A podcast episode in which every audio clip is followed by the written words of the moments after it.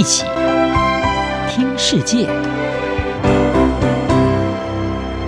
欢迎来到一起听世界，请听一下中央广播电台的国际专题报道。中国最高人民法院与人力资源和社会保障部八月二十六号公布一份超时工作的争议案例，指出九九六工作制严重违法。所谓的九九六在中国行之已久，这是指从上午九点爆肝工作到晚上九点，而且每周工作六天。这在中国科技业可说是司空见惯、见怪不怪的普遍现象。但其实中国的劳动工时规定明确，早在一九六零年就曾经有过每天工作八小时，还限制公司企业加班加点的措施。并在一九九五年由国务院正式规定，在国营事业机构实施每周五天的工作制。根据中国的劳动法规，劳工平均每周工时不得超过四十四小时，每天加班不得超过三小时，每月不得超过三十六小时。所以，如果按照九九六来看，每周平均工时多达六十小时。早就超出了法律规定。尽管中国拥有与世界接轨的相关政策，但保障劳工权益并未能在中国开花结果。成功经济发展加上竞争过于白热化，让上班族朝九晚五的理想破灭。取而代之的是，二零一九年成为中国年度流行语，甚至被视为荣誉勋章。成为竞争力代名词的“九九六”，阿里巴巴掌门人马云就认为“九九六”是一种巨大的福气，而京东集团创办人刘强东也说：“浪费时间的人不是我的兄弟。”连马云这样的大企业家都觉得“九九六”是成功不可或缺的要素，很多公司、很多人想“九九六”都没有机会。可见的这种极不健康的加班文化。在中国有多么的根深蒂固，但中共却采取不干涉的立场，对职场的长久陋习睁一眼闭一眼。终于有一群自嘲工作九九六、生病 ICU 的工程师，在二零一九年对这种工作模式展开抗争，并且列出中国血汗公司的黑名单。他们的诉求手法温和，主旨也很简单。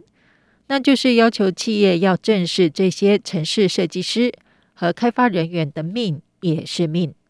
而在劳工猝死、自杀事件层出不穷后，中共当局终于决定打击“九九六”现象，警告“九九六”严重违反法律关于延长工作时间上限的规定。有专家认为，中共在这个时间点出手，和近来大力整顿科技业。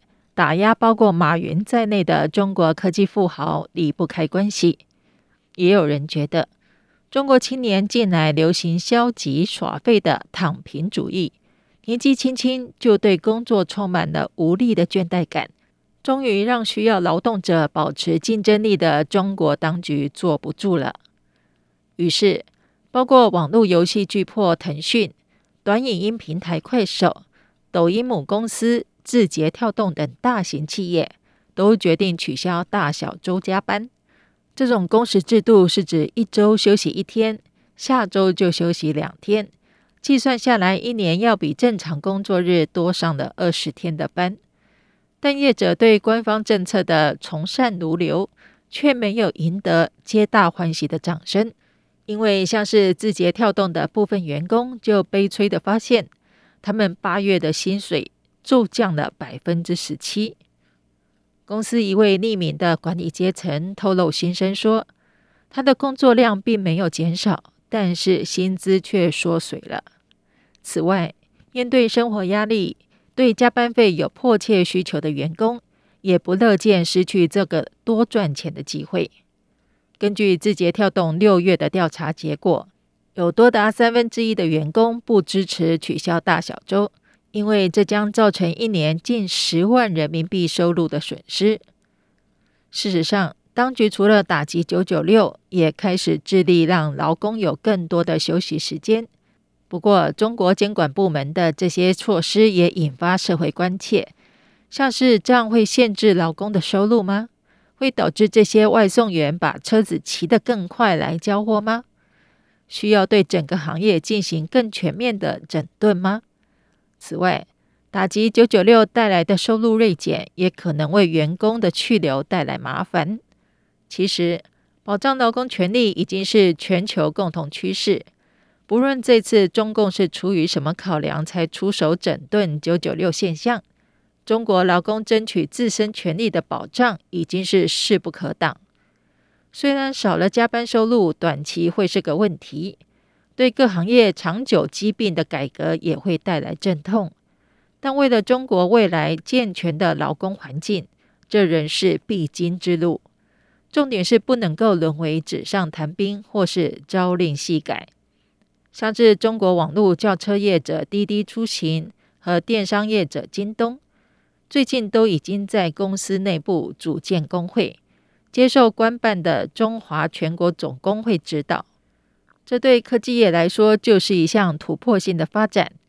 因为目前在中国有组织的劳动力仍然是罕见的，这项发展渴望为劳工权利带来另一个福音。以上专题由吴宁康编撰播报，谢谢收听。